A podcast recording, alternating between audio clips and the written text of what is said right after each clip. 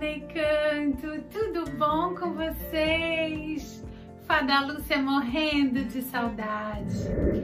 Hoje eu vou contar para vocês uma lenda indígena. Ela nos traz como surgiram o instrumento sagrado para esses povos, o chocalho. Vamos descobrir então? Há muito tempo atrás, vivia aqui na Terra um semideus. O nome dele era Nhanderumirim. Nhanderumirim vivia numas ruínas, porque seu pai, o Deus maior, Nhanderu-Etê, o mandou para uma missão. Ele deveria viver nas ruínas e cuidar e rezar por aqueles povos e proteger a aldeia de todo o mal que existisse.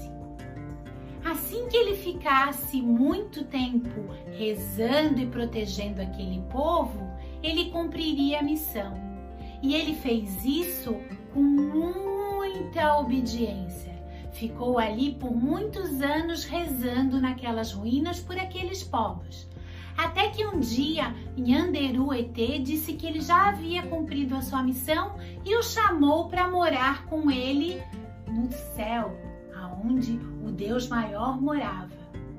Mas antes de ir embora, Nhanderu Mirim pensou assim: eu vou, é, antes de partir, deixar algumas sementes para que futuramente os povos daqui consigam fazer um instrumento.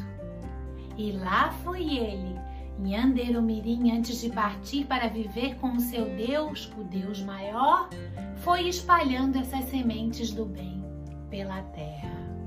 E muitos anos depois que Nhanderumirim foi morar com Nhanderu Etê, nasceu um menino Guarani naquela aldeia mas esse menino Guarani, ele nasceu muito fraquinho. Ele vivia doente. Ele não conseguia crescer e muito menos andar. E os pais daquela criança não sabiam mais o que fazer.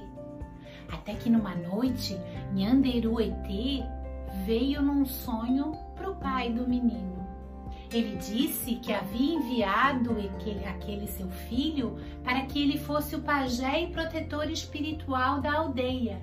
Mas para que isso acontecesse, o menino precisava crescer forte para poder proteger a todos eles. E foi então que Nhanderu Etê disse que aquele pai precisava construir um instrumento sagrado.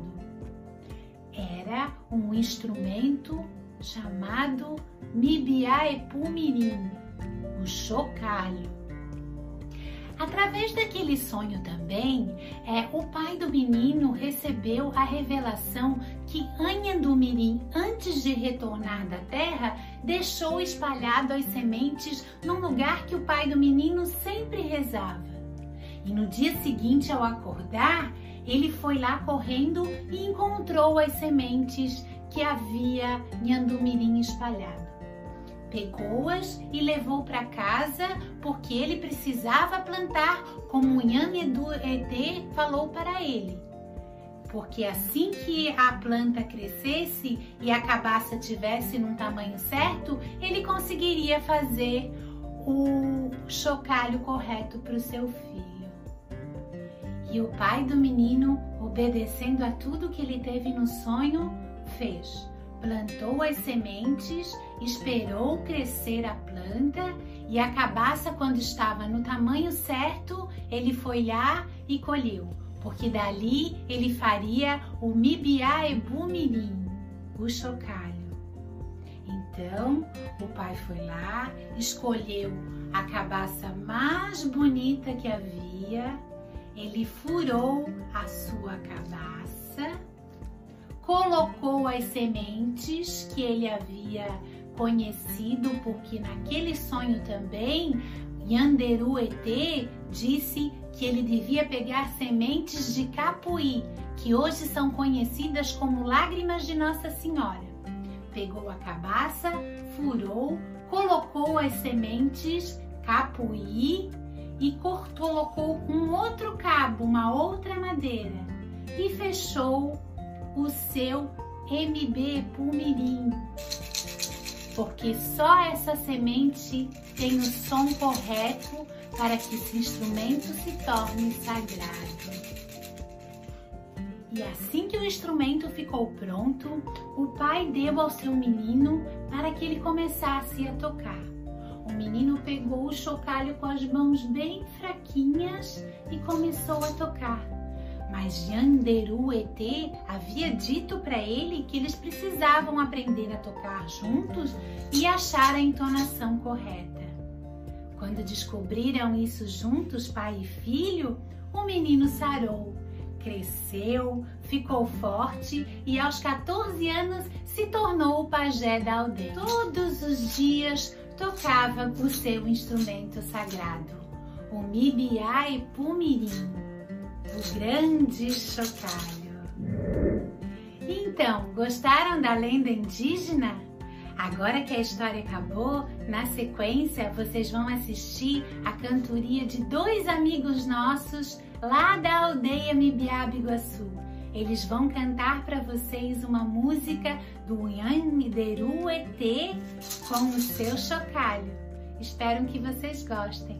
Tchau, pessoal. Saudades. Se cuidem. Uma hora a gente vai se encontrar.